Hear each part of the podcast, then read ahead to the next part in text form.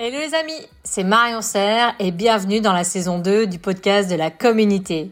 Mon objectif est de partager avec vous et de vous faire découvrir des personnalités remarquables, de mettre en lumière leurs idées et leurs pépites pour vous inspirer et innover dans l'univers des cosmétiques et des parfums. Vous êtes prêts? Alors installez-vous confortablement et place à l'invité.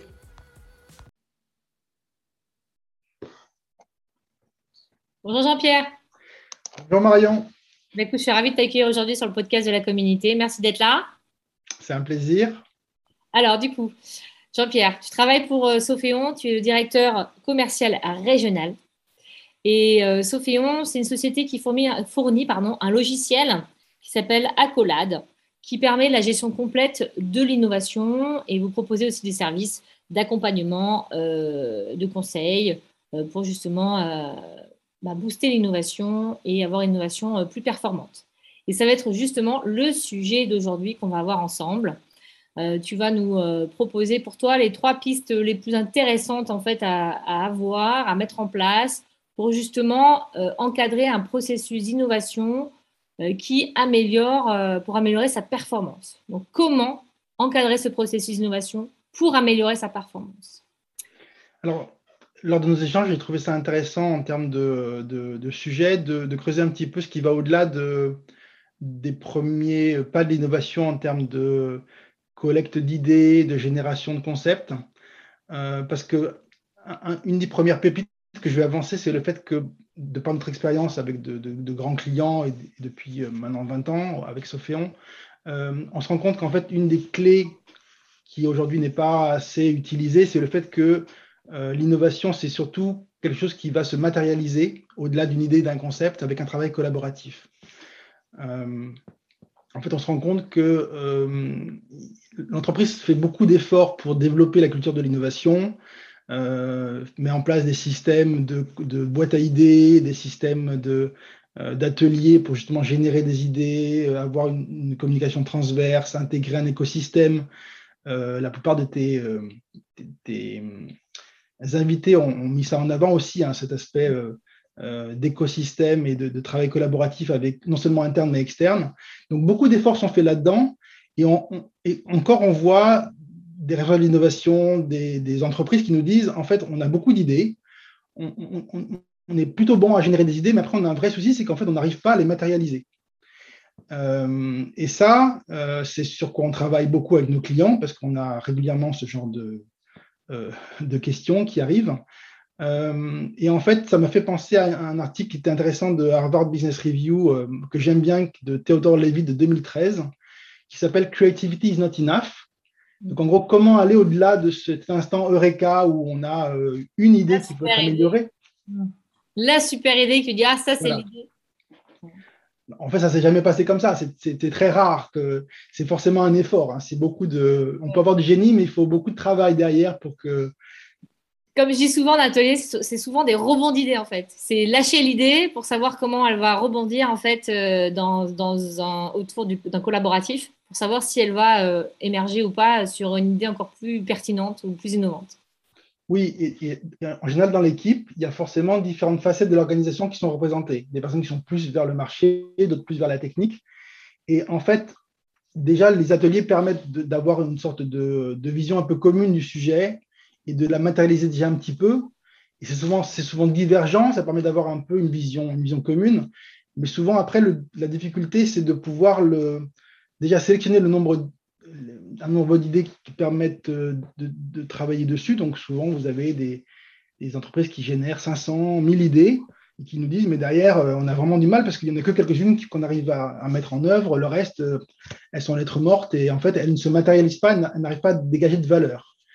Et euh, il y a beaucoup de méthodologies, hein, comme effectivement les euh, design thinking, trees, euh, six hats, qui sont très très bien pour développer des, plein d'idées. Mais après, on se retrouve avec un tas d'idées et on a du mal à les filtrer. Donc, une des choses sur lesquelles on, on, on a besoin d'un travail collaboratif, c'est un, de sélectionner. Alors, les bonnes pratiques, c'est presque 5% des, des, idées qui vont devenir des projets candidats. C'est très, très bas. Donc, oui. c'est vraiment, c'est même frustrant. Hein. Euh, Par des choix. Oui. Mm. Et euh, donc, ces 5%, comment faire pour, pour les choisir? Comment faire pour après faire en sorte que on travaille de manière collaborative entre les gens du marketing, de la RD, de la production, des finances, voire de la logistique, pour que si c'est un produit, par exemple, on travaille beaucoup dans le domaine du développement de nouveaux produits, comment pour faire que cette idée ou ce concept devienne à la fin un produit qui soit vraiment viable et qui soit lancé sur le marché. Donc, ce dont on a besoin, c'est vraiment de mettre en place un processus derrière. Processus de sélection d'abord, et après un encadrement qui permette par étape de pouvoir euh, aller d'un travail sur le, qui assez, et de communication qui sont divergentes de la part de des différents interlocuteurs sur quelque chose qui devient plus convergent, c'est-à-dire qui se formalise avec de la connaissance, avec des documents. Donc, je ne sais pas, une étude de marché, euh, une étude de risque associé, une étude de faisabilité technique, euh, évidemment l'analyse de brevets. Donc plein d'éléments de, documentaires qui vont permettre que l'idée, quand devient un projet candidat, puisse progressivement prendre forme en tenant compte des aspects concrets de, euh, de finances, euh, de mmh. marché, de production du produit, etc. Et là, avoir des informations nécessaires pour faciliter en fait la sélection euh, de, l'idée en fait, des idées, savoir si elles sont pertinentes ou pas, et s'il faut vraiment y aller par rapport au, contenu a été trouvé. Oui, par rapport à l'objectif de l'entreprise, parce que sans doute l'idée, euh, elle est peut-être très bien, mais elle n'est pas en phase avec un, besoin marché aujourd'hui ou par rapport à la stratégie de l'entreprise et son alignement euh, avec la stratégie. donc, l'idée peut être euh, viable ou pas maintenant, et il faut savoir la filtrer pour qu'elle aille vraiment dans le sens de ce où veut aller l'entreprise. Ça, c'est la première chose. Euh, et le fait d'avoir cet aspect collaboratif, ça permet de, que l'idée mature et que le projet se matérialise, mais surtout, euh, ça commence à répondre à des exigences plus financières, plus marché, plus techniques que l'entreprise. Ça permet d'avoir des points de décision où là, tout le monde avance ensemble. Et en fait, comme on avance ensemble, on avance plus vite par des prises de décision. Et surtout, ça permet de réduire les risques et d'arriver sur le marché plus vite.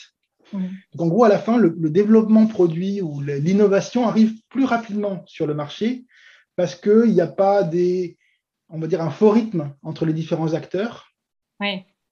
Euh, il y a un système de décision qui est clair avec qui va prendre la décision et à quel moment. Mm. Euh, et ça, c'est vraiment ce qui permet d'aller plus vite aussi dans la matérialisation de l'innovation.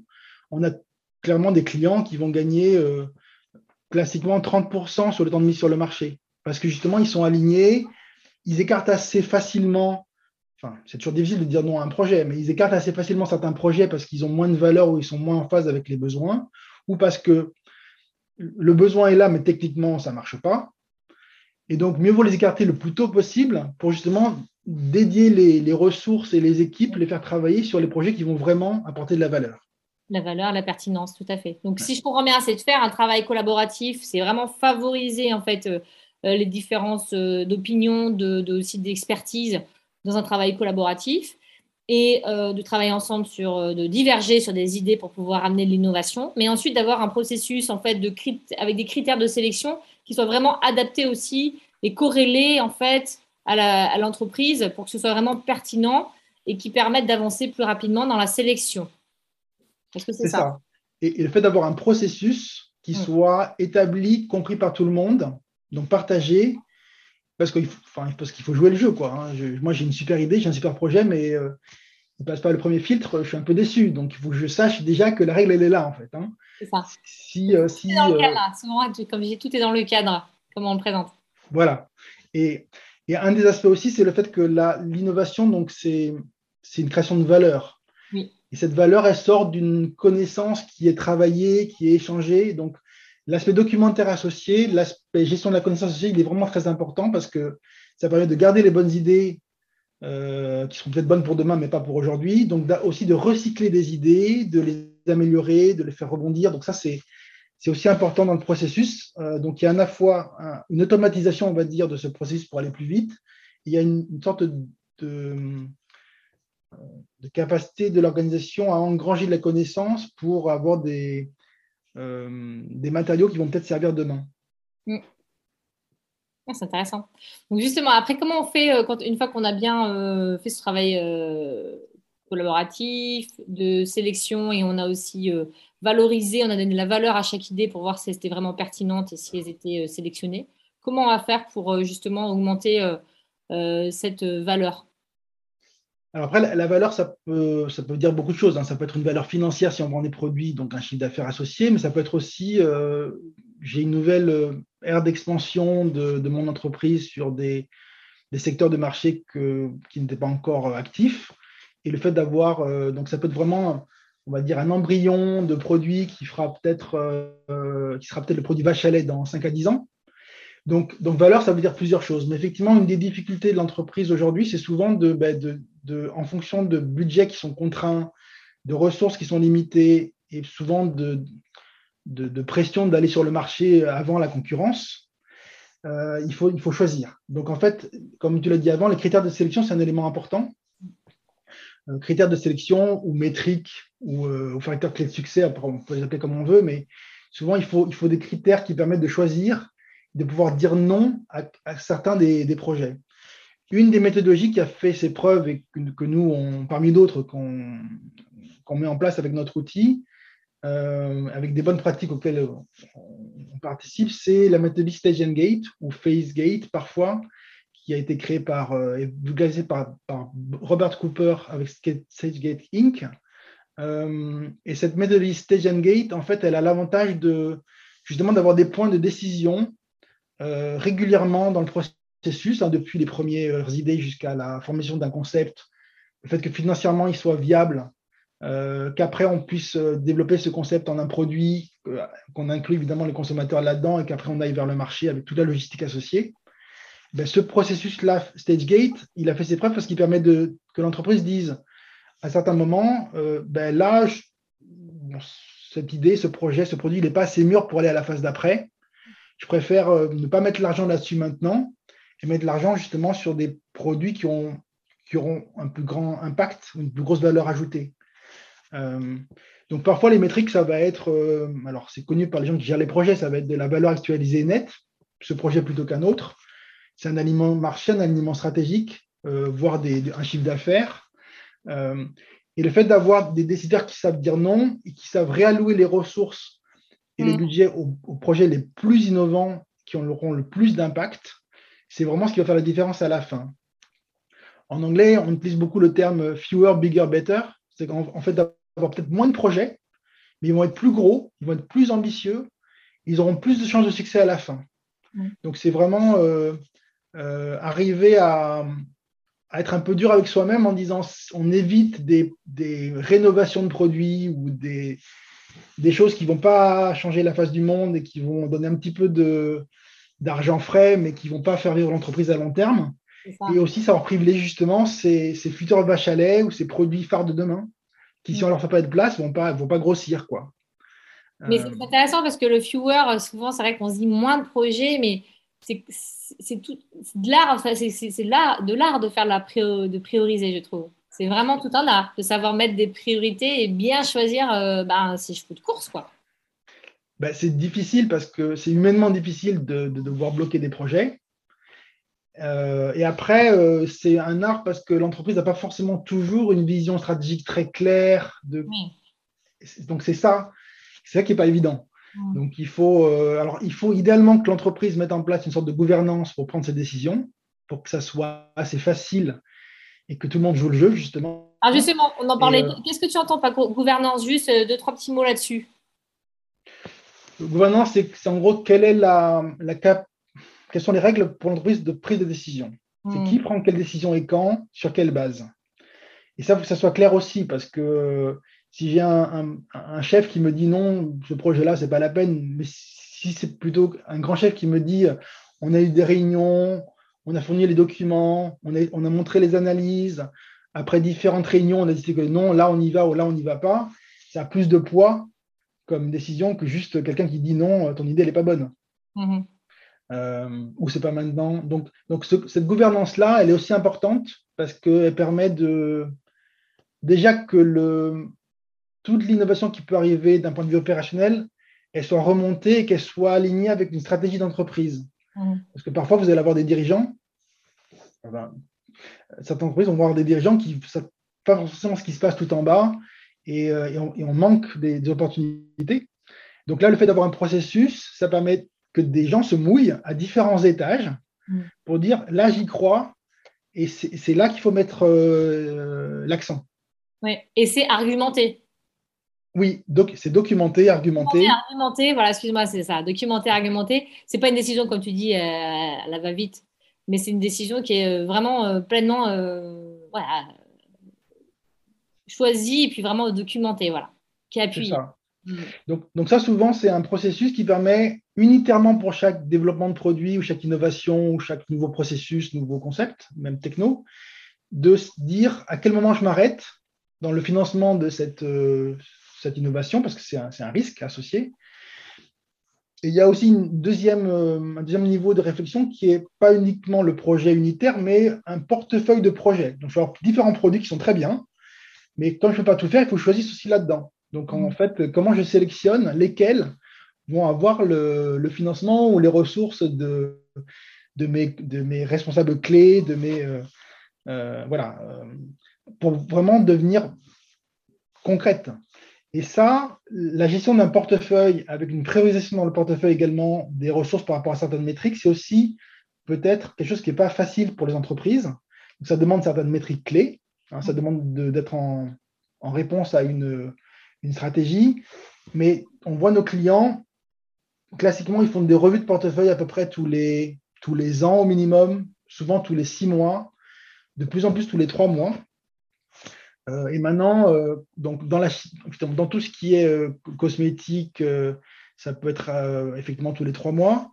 Parfois, dans le monde alimentaire, nous, on travaille beaucoup les entreprises qui ont des processus, donc la chimie, la pharma, les cosmétiques, euh, et le monde agroalimentaire, ça peut être parfois à la maille mensuelle pour certains produits agroalimentaires qui ont un, temps de développement très court, où il faut réagir au marché avec des besoins distributeurs euh, exprimés pour de la marque blanche, par exemple. Donc en fait. De la marque blanche? C'est quoi la marque blanche? Euh, C'est le fait que tu ne mets pas ton produit sur le marché avec le nom Alpha, mais tu vas ça va être un produit Carrefour, Leclerc, Intermarché. Ok, excuse-moi, je ne connaissais pas le terme. C'est une marque distributeur, on va dire. D'accord, ok. Euh, donc, donc, ça, par exemple, ça peut être aussi quelque chose qui demande de, réagir très vite et d'avoir une innovation qui, corresponde à un besoin euh, à un instant T. Donc, on est loin d'une innovation complexe, mais pour dire que prioriser un projet ou une innovation, c'est pas facile. Euh, et, quand on sait le faire, ça peut effectivement permettre de, de faire grossir la valeur générale de, du portefeuille. On a des clients qui ont monter leur, euh, leur valeur en termes de portefeuille de 100 à 500% C'est génial. Ça veut, alors, qu'est-ce que tu veux dire vraiment par gain de valeur de, du, portefeuille? D'idées d'innovation, de projets d'innovation? Alors, souvent, les métriques, ça va être, c'est très commercial, hein. ça va être effectivement soit un chiffre d'affaires ou une marge, comme ça peut être de la valeur actualisée nette. C'est vraiment ce que va rapporter, en fait, ce portefeuille de produits derrière. D'accord. Et donc, si je choisis les bons, les bons candidats, et, eh ben je, et je peux faire même des scénarios pour ça, je, ça va me permettre de, de, sélectionner vraiment ceux sur lesquels je veux mettre des efforts, mmh. euh, accepter un certain risque, mmh. pour après avoir des résultats plus, plus importants. Mmh. Ah, c'est intéressant. Et d'aller plus vite. Et d'aller plus vite, parce que si je fais des choix, en fait, je libère. Hein, je vais plus vite, donc je libère des équipes plus tôt, j'arrive sur mon marché plus tôt, et je libère des ressources pour travailler sur des projets plus intéressants. D'où de la performance. Voilà.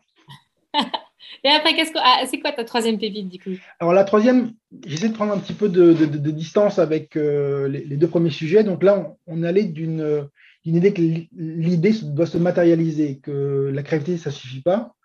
Le second aspect, on a vu que c'était essentiellement sur le fait de pouvoir amener de la valeur par de la priorisation. La troisième aspect, c'est que souvent les entreprises ont du mal à voir à long terme. Donc en fait, euh, l'idée d'avoir une innovation qui se planifie, donc l'innovation se planifie, c'est un sujet assez, assez intéressant, c'est que on, répond à des besoins d'aujourd'hui, mais on essaie de répondre à des besoins d'après-demain. Donc on a ce qu'on appelle de la, de la veille marché, de la veille techno, euh, de la planification produit. On essaie de dire, voilà, quelles sont les tendances majeures que j'ai dans mon, secteur pour dans 5, 10, 20 ans, ça dépend des, entreprises. Et en fonction de cette stratégie d'entreprise, de là où je veux aller, avec un équilibre parfois stratégique entre des types de produits, des catégories de marché, je dis voilà, dans 5, 10, 15 ans, euh, voilà où en sera mon marché, voilà quels sont les estimatifs de besoins, voilà les aspects réglementaires, et par rapport à ça, je vais me caler pour planifier également euh, mes produits à réaliser pour satisfaire ces différents marchés. Et derrière, je dois aussi planifier euh, les technologies dont j'aurai besoin pour réaliser ces produits, pour les développer. Donc tout ça, c'est lié. Mmh. Alors ça répond à, souvent à un engagement pluriannuel des entreprises en termes de budget. Donc euh, c'est un peu comme l'amour. Il y a l'amour, il y a l'épreuve d'amour. Il y a l'innovation et il y a les fonds qu'on peut mettre pour innover. Donc là, c'est pas, je prévois des fonds qui vont permettre de développer certains types de produits ou, euh, d'idées et euh, justement que ça puisse se matérialiser et de laisser la, chance à certaines petites idées qui aujourd'hui ne pèsent pas grand-chose, mais qui pour demain sont vraiment très importantes. Donc ça se planifie, c'est ça mmh. l'idée. Ouais, c'est hyper intéressant.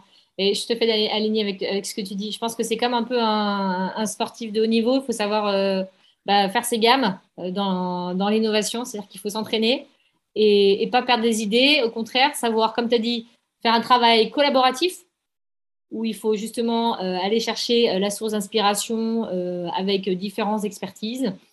Et un moment pour diverger et créer. Ensuite, à un moment donné, il va falloir mettre des critères de sélection parce que voilà, il faut savoir aussi sélectionner par rapport à l'alignement la, de la stratégie et la vision de l'entreprise mettre des priorités, c'est dur, mais il faut savoir choisir, et planifier, planifier, planifier, planifier, et pour pouvoir justement euh, accompagner cette innovation et être performant dans son innovation.